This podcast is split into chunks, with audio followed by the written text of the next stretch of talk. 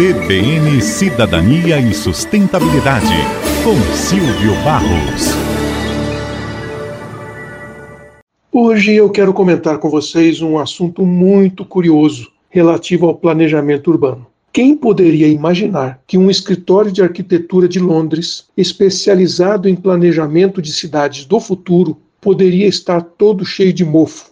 Pois é, eles estão fazendo várias pesquisas sobre eficiência de redes de mobilidade urbana, usando como ferramenta um microorganismo, uma ferramenta biológica. É a nova geração da arquitetura biofílica, agora associada ao urbanismo.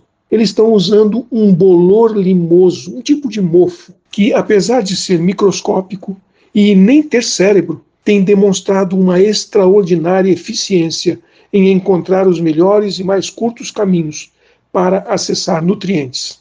Este misterioso microorganismo, batizado de Physarum polycephalum, tem há muito tempo fascinado os cientistas da computação. Eles ficam intrigados com as suas habilidades de usar a distribuição coletiva dos seus recursos para aprender sobre o meio ambiente que o cerca e estabelecer rapidamente redes com as rotas mais eficientes em busca de comida. Já faz mais de uma década que esse escritório de arquitetura, o Ecologistic Studio, utiliza os métodos deste organismo no seu trabalho de planejamento de cidades. Isso para priorizar a mobilidade eficiente e promover maior resiliência para as mudanças climáticas, oferecendo uma alternativa ao planejamento da cidade abordada do ponto de vista do ambiente construído e a maneira como nós vivemos nele. A Ecologistic Studio está confiante de que os sistemas biocomputacionais que estudam o comportamento desse bolor limoso terão aplicabilidade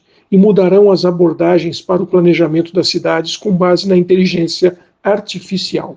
O bolor se espalha na superfície até encontrar o caminho mais eficiente para os nutrientes. E depois que ele encontra o caminho, ele se reagrupa usando aquela rota que fica mais densa com uma cor meio verde azulada. Esses padrões foram traduzidos numa estratégia de planejamento usando um algoritmo de inteligência artificial de rede adversária generativa, treinado pela equipe biocomputacional do Ecologistic Studio. Esse algoritmo lê os padrões de comportamento desse mofo e aprende a agir de maneira semelhante.